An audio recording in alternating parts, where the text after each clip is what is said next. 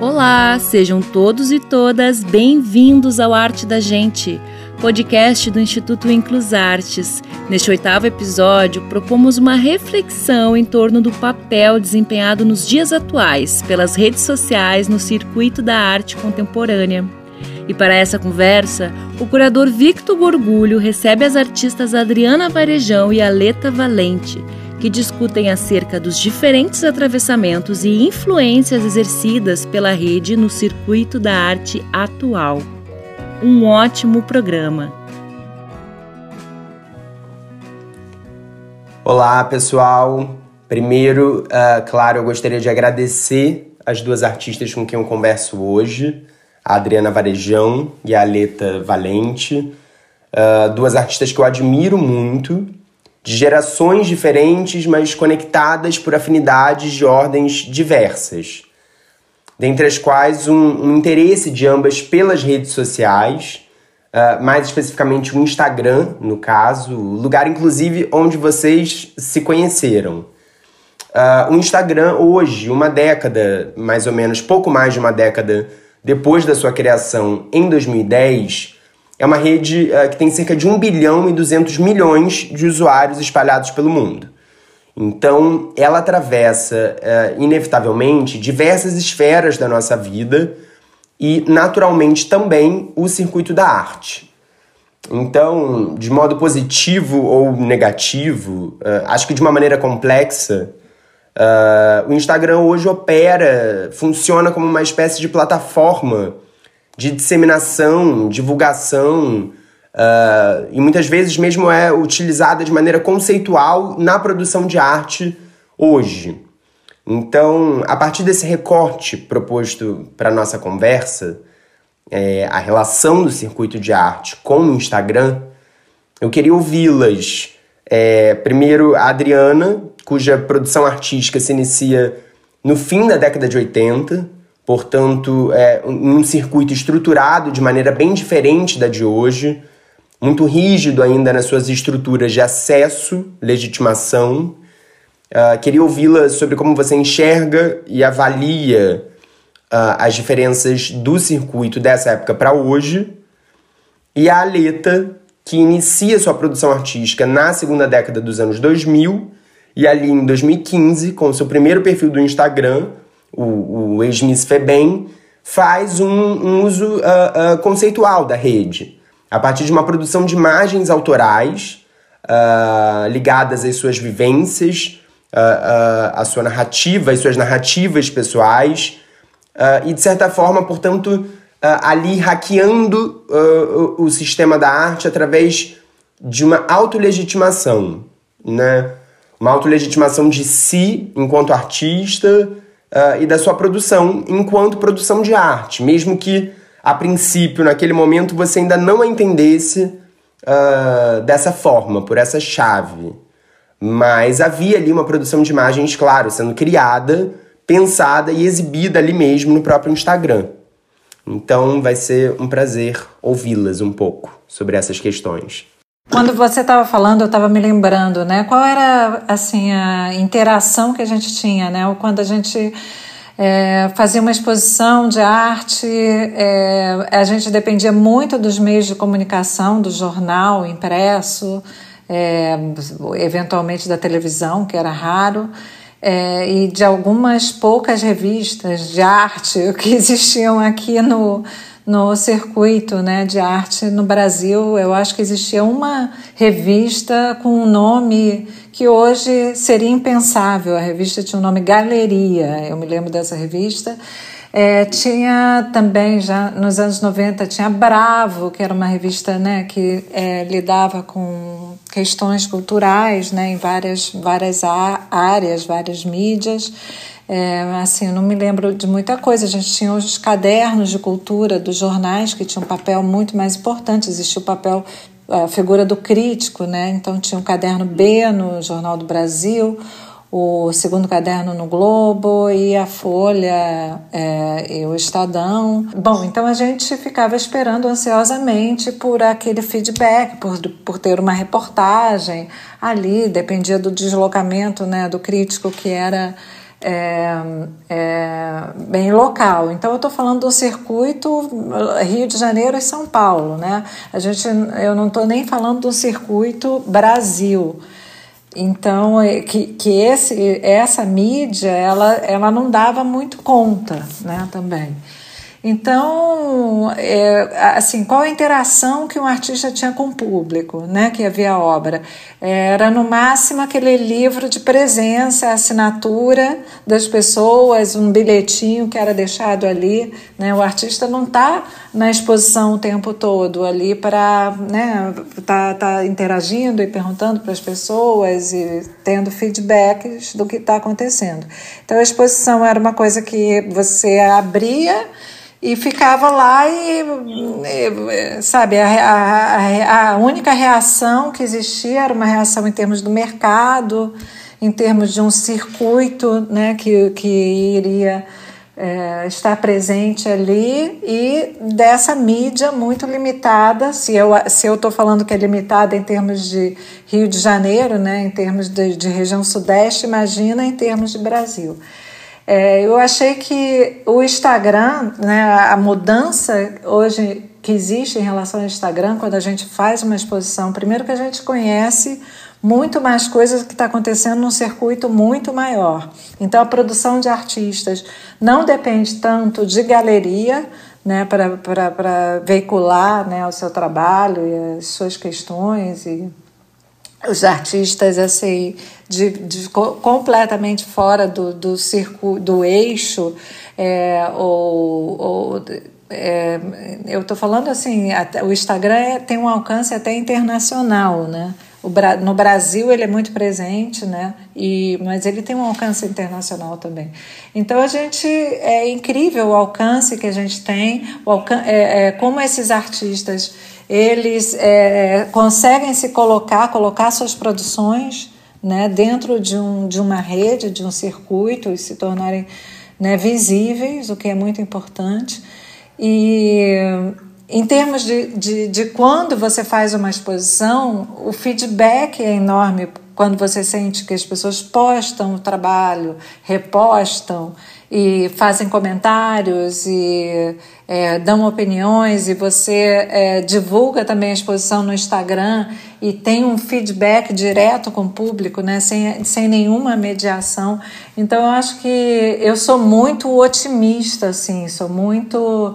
Eu acho que o Instagram é uma coisa muito positiva quando usado de determinada maneira. Né? Eu acho que ele só vem a, veio acrescentar muito. Eu sinto uma diferença muito grande, né? uma interação enorme com o público, muito maior do que quando eu fazia exposição na era pré-digital, pré-Instagram. É, inclusive, a, eu conhecia a Aleta no Instagram, eu acho que ela nem achava que ela era uma artista, que ela fazia um trabalho. É, é, eu me lembro a primeira, eu entrei num perfil dela, me chamou a atenção, é, é, ex-Miss Febem, é, e ela começou, eu acho que me seguir, aquele, aquela, aquela, aquele personagem, aquele título ali me chamou a atenção, e eu é, eu visitei então a página dela e comecei a acompanhar. Também era, era a primeira ex-Miss Febem, era o primeiro perfil. E tinha esse personagem e a gente começou a se comunicar por ali. É, depois eu, eu achava a produção, é, o que ela produzia ali incrível, né? Uma coisa assim é, que se tornou uma das minhas meus perfis prediletos no, no Instagram. Eu achava que ela se colocava muito bem, criava aquele personagem, né? É, ela jogava muito bem com essa ideia de se expor e, e ao mesmo tempo estar tá atrás daquele personagem. Então existia uma certa ambiguidade nessa figura. É, Continua aí a letra, é, não é? Não foi isso? Você não se lembra? Eu, eu, me lembro que eu escrevi assim, musa, e ela falou: Eu sou anti-musa, não sou uma musa. Eu me lembro disso. Tretando com a Varejão. É, não, eu lembro que a primeira, a primeira trabalho, né? Foto, na verdade, eu não via como trabalho exatamente aquilo, né? Não é uma produção que a priori eu penso como um trabalho, até porque nem existia de fato essa via como. Né? Não dava para pensar nessa, nessa, nesse espaço como plataforma de trabalho, assim, uma coisa totalmente.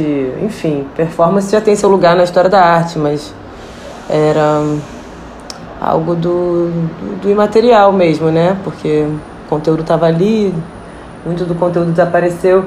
Mas eu lembro que a primeira imagem que a, que a Adriana repostou foi uma foto minha no banheiro da piscina lá de casa. E tinha um monte de azulejo, ó. Te peguei no pulo, hein, Adriana?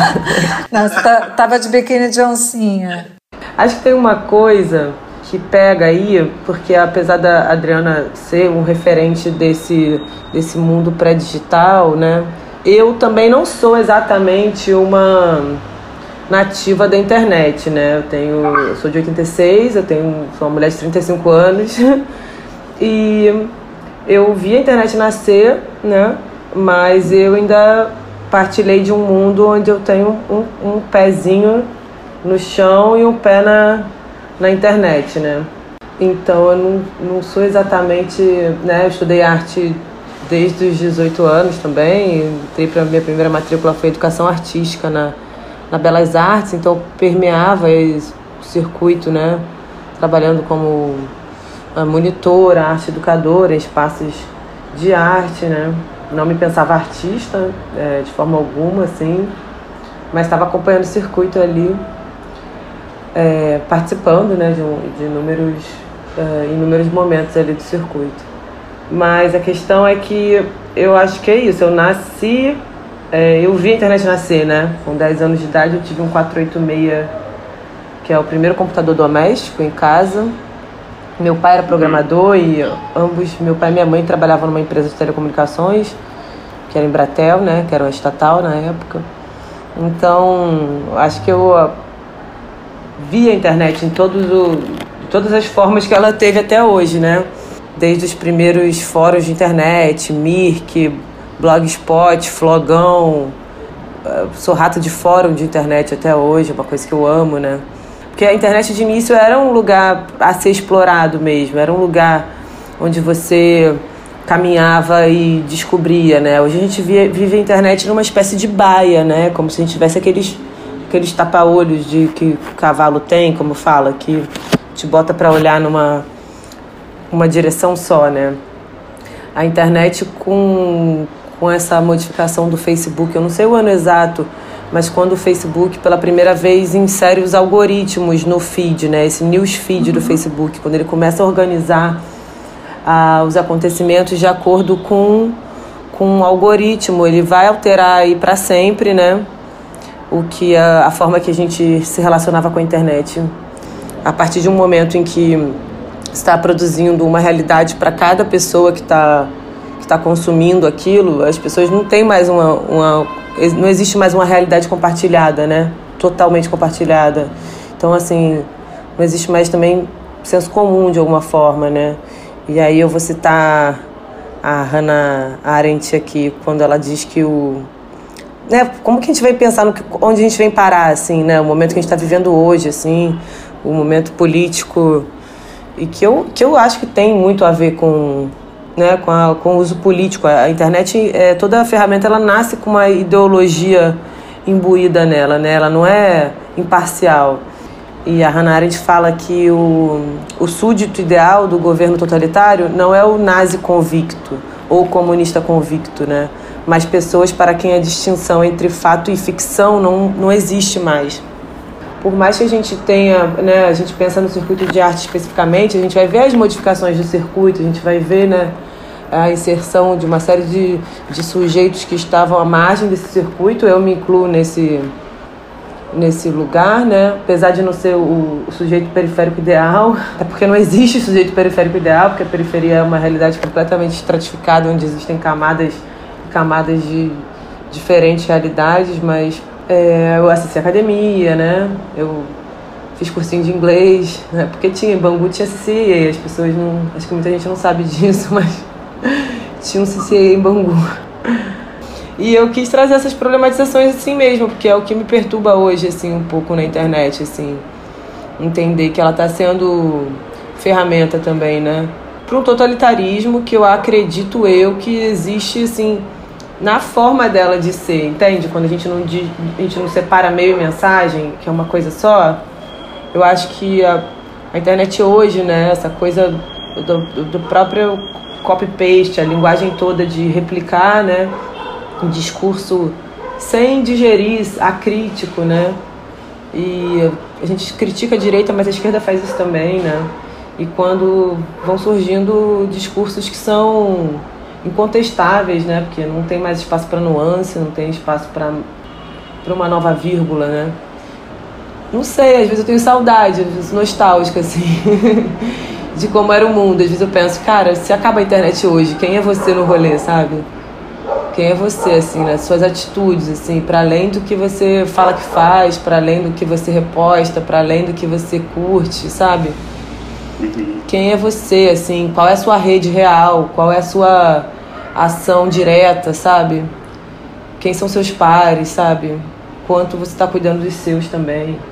E isso eu vejo na Adriana, assim, né? Nessa, nessa atitude de chamar para perto também. Porque é isso, a internet é uma ponte, mas ela pode acabar nisso também, nessa se manter na distância, né? Na superfície, na, na futilidade também da coisa toda, né? Não sei, eu acho que de alguma forma a gente é, é menos humano hoje, assim, sabe? As pessoas estão perdendo capacidade de relação interpessoal, sabe? tem um pensamento de, de manada também, que é muito presente, né? Assim, o, necessidade de pertencer a um grupo, né?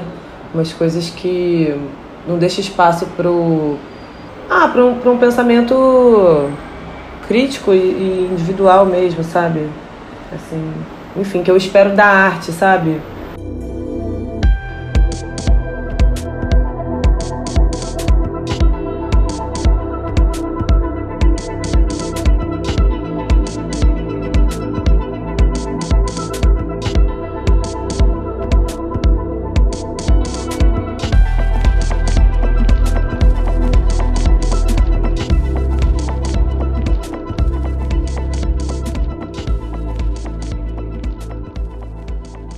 Sem dúvida, eu acho que problematizar também Uh, o, o, a rede, seja por. Uh, também é muito interessante, né? Seja por essa via.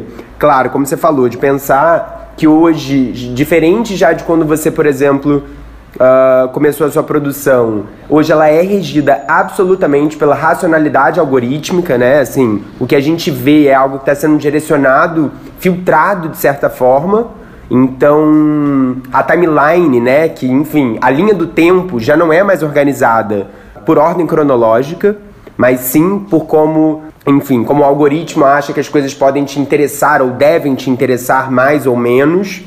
Então, e também pensando muito uh, no aspecto da produção de arte, uh, não esquecer que, enfim, uh, o, o, o Instagram, ele e as redes sociais como um todo, elas, eles nos proporcionam uma mediação, né? Que é sempre. É, é, é estamos falando de imagens, né? Então, a gente sempre está falando. Digo isso assim, do ponto de vista muito concreto. Mas deixa eu fazer um adendo aqui. Eu estava falando em relação, não estava falando em tecnologia como um todo, estava falando em relação ao circuito de arte no Instagram especificamente. Eu não tenho Facebook, eu, eu fui do Facebook no início, mas é, eu acho que o Instagram é muito mais é, próximo, né?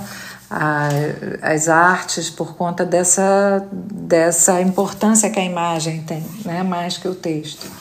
Mas é, é, em relação à seleção de imagens, por exemplo, não sei se já ouviram falar no Salão Nacional, que é uma coisa que existia nos anos 80. Eu comecei a minha carreira muito cedo, a minha primeira exposição individual. Parece que eu sou de uma geração lá atrás, porque a minha primeira exposição individual eu tinha 21 anos, né? É, foi em 88. É, nessa época, dois anos antes, eu tinha é, participado do Salão Nacional. A seleção era feita por imagem também. A gente mandava foto, cromo. Não, não, não existia um salão nacional onde todo mundo enviava obras para serem selecionadas. Então, sempre em relação ao circuito de arte, galerias, as galerias recebiam portfólio. E as galerias conseguiam, então, dar conta assim, dos artistas muito locais, porque os galeristas também não, não, não viajavam muito né, nessa viagem de procura e pesquisa por artistas. É, então, eu acho que enquanto meio, ferramenta de comunicação, sabe, enquanto plataforma de divulgação, eu uso eu uso o Instagram de uma maneira muito racional, tanto que eu tenho um Instagram pessoal fechado, onde eu posto minha vida pessoal, e meu Instagram aberto, né, que é, é minha plataforma assim artística, né, onde eu atuo artisticamente, postando não só meu, meus trabalhos, mas eu descobri assim como um meio de atuação mesmo político, entendeu? De inserir determinados artistas no circuito. Eu senti que eu tinha um, um determinado poder, entendeu? No sentido do que eu posto é, tem muita gente olhando. Eu uso o Instagram de uma maneira muito racional. Né? Eu, eu sou muito consciente de que ele é uma plataforma artística, assim, de atuação artística, é, que tem um alcance relativamente grande né, no meio artístico e que é uma plataforma que pode divulgar o trabalho também de outros artistas. Tem é, muitos artistas que usam a página, sua página do Instagram, para expor seus trabalhos e ela funciona como se fosse um portfólio ali, sempre aberto, né, de exposição de obras. É, eu já entrei em, em, páginas de vários artistas e pude acompanhar né, obras de vários é, anos. É, é, é então, ali, aliás, é, é uma forma de divulgação de imagem de obras. O meu perfil, eu não não posto só minhas obras, então eu, eu é, costumo também é, dividir né, essa, essa plataforma com artistas que precisam de alguma visibilidade, cujo trabalho eu aprecio. É engraçado né, a gente falar nessa ideia da, da fruição da arte ao vivo e, e, tudo mais. Eu fui uma pessoa que crescia assim, uma pessoa de classe média, meus pais não costumavam me levar a museus. E mesmo eu não, eu fui sair do Brasil pela primeira vez, eu já é, flertava né, com arte, já era do meio de arte, já tinha, devia ter uns 20, mais de 20 anos. Então, é, eu sempre é, absorvi, assim, eu sempre lidei com arte através de imagens. Então, a arte era sempre através de livro. Eu me lembro da primeira da primeira experiência que eu tive foi com aquela coleção Gênios da Pintura, sabe? Folheando. Uhum. E aquilo não era. Quando eu, eu, eu fui ver aqueles trabalhos, sabe, muito tempo depois, ao vivo, né? Essa história de ir a uma exposição e ver uma obra ao vivo realmente é uma experiência única. Agora, uma pessoa que consegue fazer isso é, a nível mundial, os curadores hoje não param de viajar o tempo todo, é, feiras de arte, né? O circuito mudou muito, né, com a introdução das feiras de arte também. Então, é, você ter a oportunidade, óbvio, de ver a obra ao vivo é incrível, mas eu acho que a gente já está falando de uma outra era, né? A gente está falando de uma era que não só é, se é, é, a, a, imagem né, adquiriu muita importância agora, né, através da, desse meio digital e tudo, de, desse mundo né, de imagens, onde ela se tornou assim muito evidente, né, uma importância muito grande, mas é, é, um, é assim, é, essa história da arte também aprendida através de imagens, para mim era uma coisa assim que acontecia desde que eu nasci. Mas eu sou uma pessoa formada sem a mídia social, né? Então eu acho que eu não tenho tanta distorção de comportamento assim.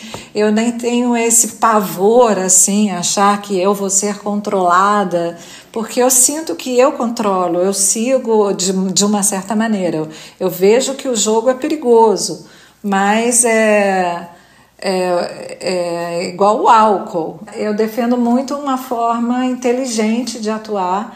Eu acho que desde que a gente entrou na, no Instagram, né, desde eu frequento o Instagram há vários anos, agora eu sinto que deu uma piorada com aquela coisa dos Instagram, do Instagram ter aqueles filminhos, né, o Reels, de virar aquele é, tic-tac, mas eu vejo um pouco como um meio de informação é, eu sigo páginas de museu, páginas de galeria, é, muitos artistas. Os artistas me levam a outros artistas, então eu vou formando essa rede própria de informação.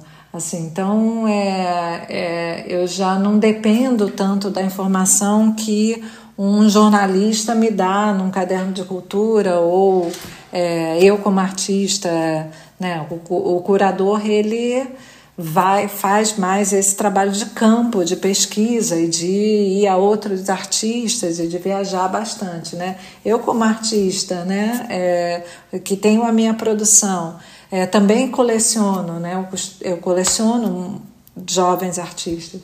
É, eu acho que é, é, é, uma plataforma que me traz muita, muita informação né, nesse sentido. Então eu, eu uso ela dessa maneira. Assim, também muitas vezes para é, dividir o que eu estou fazendo, né, eventualmente como é que é o meu trabalho de pesquisa, eu, ou eu no ateliê algumas vezes, e para compartilhar um pouco né, de como é esse universo né, profissional. Né? As pessoas acham tão interessante né, os studio visits e tal, e quantas pessoas né, podem entrar no meu ateliê e ver né, os trabalhos assim sendo produzidos e aí eu acho que é interessante às vezes dividir isso é, com um público maior, né, que, que não, não vai ter acesso, não vai poder me visitar no meu ateliê, é, mas é, eu posso, posso dividir através dessa plataforma também.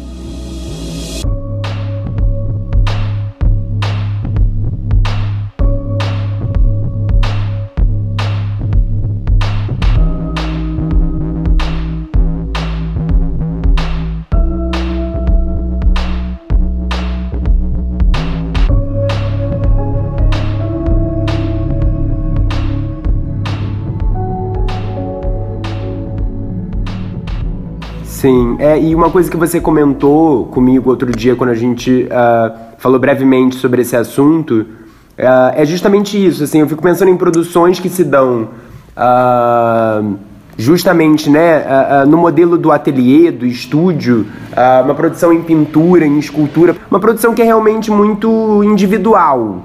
Muito.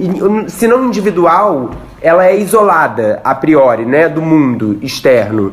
E de alguma forma um, às vezes uh, uma obra, você está produzindo uma obra e você posta uma imagem dela, um, ainda que seja um detalhe, uh, ou mesmo a, a, imagem dela finalizada, enfim, é uma forma dela ir para o mundo e a rede funciona como uma espécie de termômetro também, né? Que pode ser, claro, um termômetro uh, perigoso no sentido de Uh, não, ninguém quer ficar refém né, dessa lógica de uma economia dos likes, né, vamos chamar assim. Seguir essa lógica seria uma besteira, mas essa lógica ela é muito vigente também nas redes, né? Algumas coisas, enfim, não precisamos nem dizer, não necessariamente falando da arte, mas tem coisas e pessoas e personalidades que se criam hoje na rede que bombam e tem milhares de seguidores e de likes e etc. E não tem nada de interessante ali. Então não é ficar refém dessa lógica, mas eu acho que no caso da Adriana, e não sei, acho que legal é, ouvir também a letra sobre isso, como esse termômetro de recepção, de ouvir é, comentários e feedbacks de quem está uh, ali seguindo vocês e acompanhando o trabalho? É, geralmente você tem uma rede de seguidores, né? É, a gente, por exemplo, que atua em artes plásticas, é, que são um pouco mais selecionados, né? A gente não tem aqueles um milhão e meio, 24 milhões de seguidores que começa a virar uma coisa, né? Perdida, sem fim. Mas é, eu acho que, eu acredito que as pessoas que me seguem, elas se interessam por arte, se interessam pelo meu trabalho, pela posição que eu tenho. É, eu nunca senti salvo em, em momentos de, de, de votação né, política, né, quando eu começo a envolver uma questão né, política no, no Instagram, eu não, não, não costumo ter muitos haters, assim, sabe? Então, é, as pessoas têm comentários bacanas, eu gosto de ler, é, são interessantes comentários, às vezes é, é sugestões de um, de um assunto né, que, que possa que, que, que, que tem a ver, que possa interessar. Ah, eu vi que você postou o livro tal, eu estou fazendo um mestrado sobre não sei o quê, talvez você se interesse pelo tal livro. Então, eu já tive muitas situações assim positivas, sabe? Na... E E, bom, então é, é, já aconteceu, assim, por exemplo, outro dia aconteceu com você mesmo, né, Vitor? Eu estava terminando essa última exposição que eu fiz né, na Gagosian e eu postei aquela ruína que a minha assistente, uma das minhas assistentes estava trabalhando comigo, eu não acredito que você vai fazer um azulejo verde e amarelo, porque, cara, essa coisa, eu falei, mas o Bolsonaro ele sequestrou o verde amarelo, sabe? Não pode ser isso, sabe? Eu acho que ele não vai ter essa leitura que vão me achar, sabe? Uma bolsominion, porque eu estou pintando um trabalho verde e amarelo, não é possível isso. E aí eu postei esse trabalho com outros, né, que eu estava produzindo e a resposta foi muito emocionante, sabe, de muita gente, porque às vezes você posta tem a questão dos likes, mas tem os comentários, assim, as pessoas falavam muito desse momento no Brasil. Eu senti muito o impulso das pessoas quererem resgatar aquilo ali. Você colocou num dos comentários Ruína Brasilis, né? Que deu o, uhum. você deu o título da obra. Quando eu li o seu comentário, eu pronto, já tenho o título da obra, Ruína Brasilis. E então é assim, eu tô eu tô apontando alguns aspectos assim que eu vivencio, né? É, lógico que se a gente for falar filosoficamente num, num big picture, assim, eu acho que é, na maioria de, das vezes, né, comportamentalmente é muito problemático. É, é, assim, eu vejo as minhas filhas, a, a mais velha, ela não tem uma interação muito grande, engraçado, com redes sociais. Eu acho que ela já, já tem um certo pragmatismo também. E ela não se envolve muito com isso. E a, mas a menor, ela se envolve com tic-tac, é uma loucura. E o tic-tac ainda é pior ainda, porque conteúdo zero, é assim, zero. Então é, é aquela mensagem muito rápida e, uma, e é bobagem o tempo todo. É, a gente pode assim fazer mil conjecturas né, de onde isso vai parar. Mas eu acho que tentar negar que esse processo está acontecendo, sabe? É, acho que a gente tem que ser crítico em relação à história, ficar muito racional, né? É, ter muito controle, não você usar a ferramenta, não deixar a ferramenta usar você. É, um chavão que eu acho que é importante repetir todo dia e, adquirir o controle da situação, né? usar e tentar é, um benefício né, desse uso.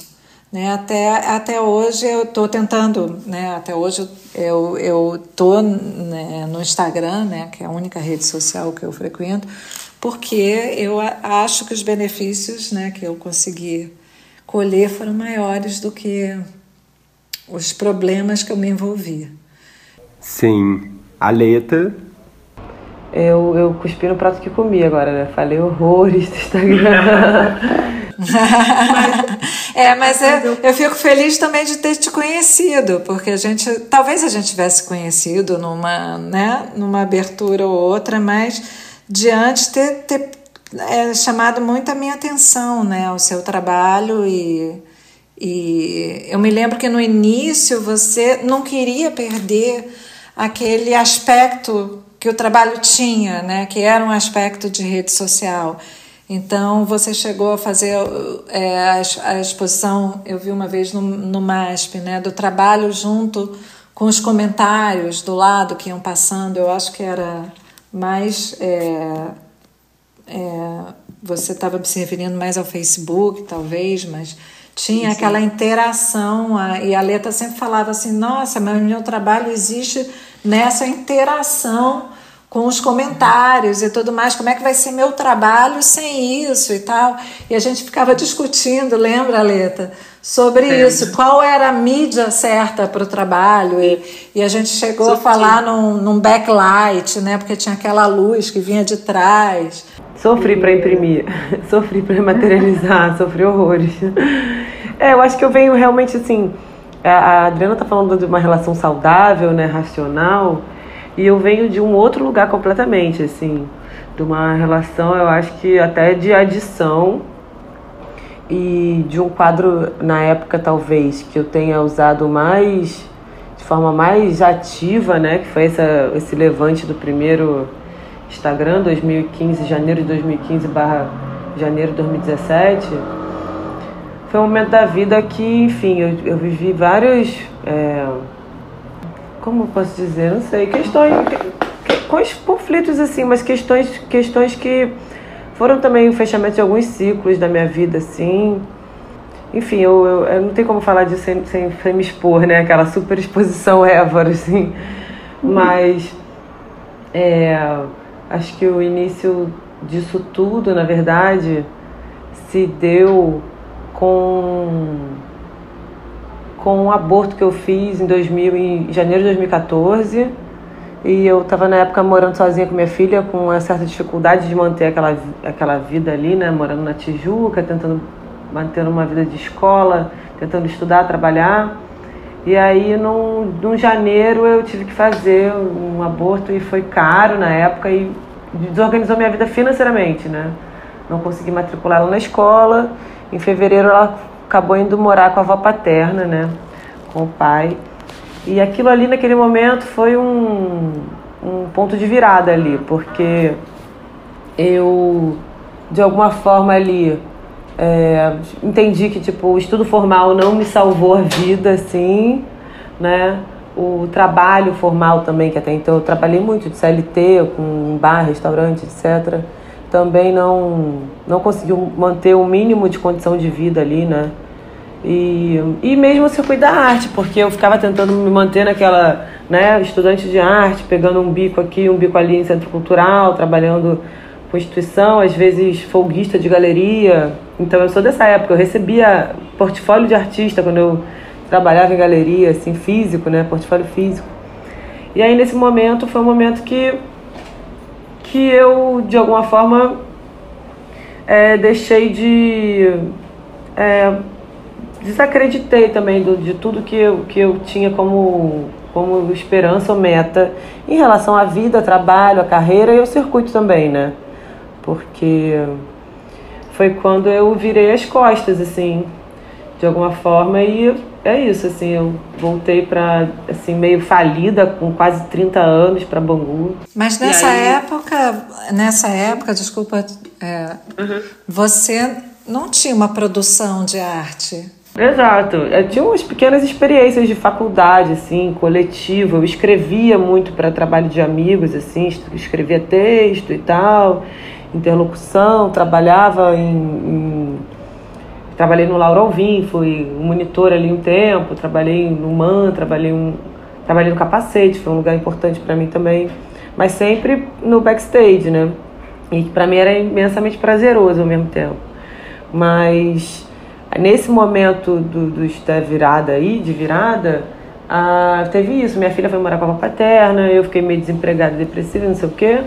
E, mas ao mesmo tempo, assim, me libertou de tudo que eu tentava é, é, preencher ali, né? Sabe, eu me sentia, sei lá, uma sub, uma, uma má estudante, uma péssima profissional, uma mãe medíocre. E ali naquele momento, de repente eu tinha 24 horas do meu dia, que era uma coisa que eu não tinha desde que eu tinha 18 anos, né? Porque fui mãe aos 18. E aí eu voltei para Bangu nessa de, tipo, não tem mais pra onde ir também. E o Ex-Miss Bem 1 foi uma espécie de, de catarse coletiva, catarse, catarse live stream, né? Não coletiva, no caso era minha mesma, catarse. E eu fui criando um personagem que era uma, uma super heroína ali. Talvez até como uma projeção, assim, né? Bom, nesse momento a sua obra inicia, né? Foi, iniciou. E ela era isso, assim, era uma, uma, uma super heroína, assim, no momento de, de hiperfragilidade que eu estava vivendo, né? Mas essa coisa da margem, da margem, da margem, te dá um espaço danado de experimentação, assim, porque é isso, eu não estava mais olhando para os lados, sabe? Eu estava desempregada a 60 quilômetros do centro, sem dinheiro de passagem de ônibus. Então eu não conseguia nem mais participar da vida cultural da cidade. Então a minha presença virou uma espécie de holograma mesmo, assim. As pessoas estavam discutindo ainda é, é, ética, ética assim, é, bons costumes nas redes, né? E eu flodava, né? Eu, eu botava tipo é, sei lá, entupia de imagem. Eu lembro que a galera tava discutindo se selfie era de bom, de, de bom senso, assim. Eu tava assim, entupindo a rede. Era coisa de eu ir pra Confeitaria Colombo e fazer um álbum de 270 fotos com pau de selfie, fazendo aqueles espelhos infinitos, tipo nove da manhã, assim. E eu comecei a realmente trazer a internet para atachar ela ao, ao, tempo real, assim. Era uma coisa que eu usava Facebook até, tipo, tô no posto 9, quero fumar um, quem salva, sabe? Eu vinha pra Zona Sul e sempre ficava de mochila, assim, pulando de casa em casa, do, dos amigos, né? E eu sempre me comunicava via rede, assim, tô aqui, quem fez janta, quem tá aqui aos arredor, nos arredores de Laranjeira e cozinhou, entendeu? E as pessoas viam nos comentários e falavam, ah, tem um estrogonofe, cola aí, pá. Então, fiz uma utilização da rede de uma forma, foi uma heavy user que chama, né? Uma pessoa que usou realmente a, a rede de uma forma acelerada, assim. Acelerei uma série de processos, né? Vivi, vivi tive hater antes de ter nome para isso. vivi o cancelamento antes de ter nome para isso também. E coisas que não tinham precedente na época, né? Mas eu entendi que eu mexi com muita coisa, com muito fleuma, com muitos né, sentimentos, assim. Eu tinha tanto, minha imagem estava tão. É, é, de, em algum momento eu entendi que, tipo, era a novela novela das oito, a rede social, entendeu? E que eu não precisava pagar, pagar pra botar um anúncio ali, entendeu? no horário nobre. E chegou, chegou um ponto que assim, as pessoas me mandavam mensagem falando, cara, assim, cinco pessoas por semana falando, eu sonhei com você. Eu entendi que eu estava entrando na mente das pessoas. Pro bem e pro mal, entendeu? Pro bem e pro mal, assim. Mas ao mesmo tempo, é, você está mesmo dentro desse relato, você está falando que você estava sem recurso nenhum, Sim. E assim, com esse mínimo recurso, né, você conseguiu desenvolver um trabalho. Aliás, você tinha um celular e um pau de selfie. Sim. Básico. Não, e tinha um controle Bluetooth, que era tudo. As pessoas perguntam, quem tirou essas fotos? A minha filha foi na exposição, ela ficou horrorizada. Ela falou, eu fiz essa, eu fiz essa, eu bati essa, cadê meu dinheiro? Cadê meu dinheiro? eu falei, é seu dinheiro, desgraçado. Seu dinheiro. Mas eu usava muito aquele controle safado do, do pau de selfie, que é um Bluetoothzinho, e tinha um disparador de celular. Eu posicionava o celular no meu quintal, né? Assim, fazia uma pilha de tijolo, escada, qualquer coisa, posicionava o celular e ficava apertando aquele botãozinho ali.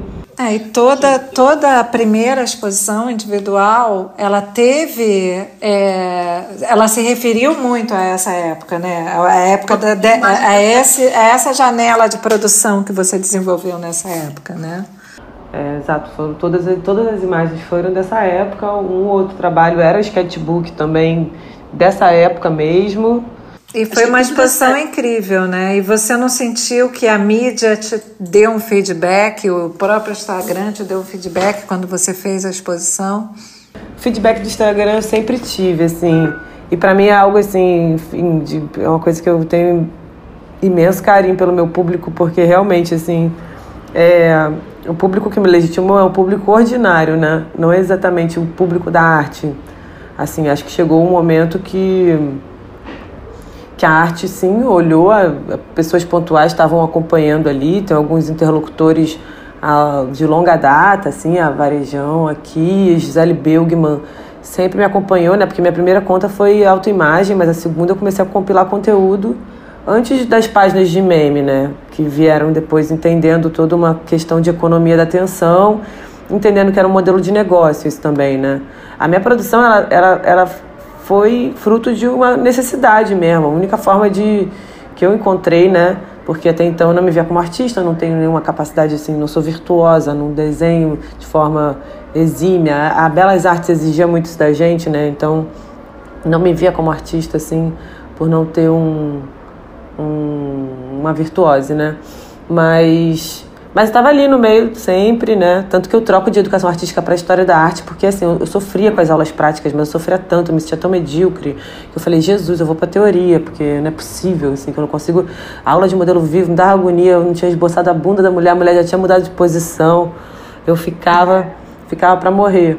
Eu acho que o público, o mais surpreendente para mim, na verdade, real, da exposição, e que eu posso te agradecer por isso também, Adriana, por uma parte disso, que foi isso, né? A Adriana me puxou pela orelha e falou: vai dia, você vai viver disso. Eu pedi um emprego, Adriana, e a Adriana falou assim: não te dar um emprego, você é artista. E ela falou: vem cá, deixa eu ver, não sei, quero adquirir um trabalho. Eu falei: mas eu não tenho nada para vender, socorro. E aí eu fui um dia com HD para casa da Adriana e a gente ficou vendo imagem e tal. E começando a pensar num, numa, em algo né, que fosse um projeto expositivo. E essa conversa durou dois anos, porque no meio disso eu quebrei um braço e tive que fazer a cirurgia. E aí a primeira nossa ideia de exposição pop-up não rolou, né? E depois a gente voltou a falar um tempo depois. Mas é, o mais surpreendente para mim, real, foi a interação é, a interação direta com o público, sem mediação, né? Porque a mediação eu já tinha. Então, para mim, o mais chocante, assim, o mais é, emocionante foi o dia da abertura da exposição mesmo, porque até abril eu não tinha a menor ideia do que eu estava fazendo, estava em crise total, assim, o que, que eu estou fazendo, o que eu estou fazendo, não, não, conseguia ver o que eu estava fazendo até a coisa se completar, até a obra se completar mesmo, que é com, com o observador, né? Faltava, ah, faltava ah, essa ideia física né, da obra. A exato. obra era muito volátil. Não, e é, era legal porque, de uma certa maneira, você fez aquele trabalho que você era o contrapeso, tinha aquelas. aquelas, aquelas... Eletrodoméstica. Eletrodomésticos super pesados. Né? Uhum. O peso pesado da, da, da, da obra em si, da matéria. Sim. Assim. E isso foi também um challenge, né? um desafio no sentido de que eu também não queria tirar as imagens da internet e botar na parede e tipo, ah, tá, entendeu? Achei do Instagram, no, agora na galeria e tal. E foi um, foi uma, um desafio para mim, assim, entrar no cubo branco e também fazer sentido dentro daquele espaço ali, né? Para mim mesma, assim. Não que eu não achasse que as fotos se sustentassem, mas eu queria ir além. Maravilha, pessoal. Acho que demos conta de, de passar, justamente de, de, é, enfim, ter uma conversa com que leve em conta as nuances, né? Do, do papel das redes, do uso das redes. E é isso, foi ótimo conversar com vocês. Agradeço muito mais uma vez. Você acabou de ouvir o Arte da Gente, podcast do Instituto Inclus Artes. Este podcast tem produção e coordenação de Tiago Matos, curadoria de Marcele Vargas, edição de som da Doravante Podcasts, identidade visual da Lívia Naylor e eu, Camila Zariti, na locução. O podcast vai ao ar quinzenalmente, sempre às segundas-feiras. O Inclus Artes está conectado à cultura, educação, meio ambiente e sustentabilidade no Brasil e no mundo. Para saber mais, visite inclusartes.org ou acesse nosso perfil no Instagram. Nos vemos no próximo programa, combinado? Até lá, tchau!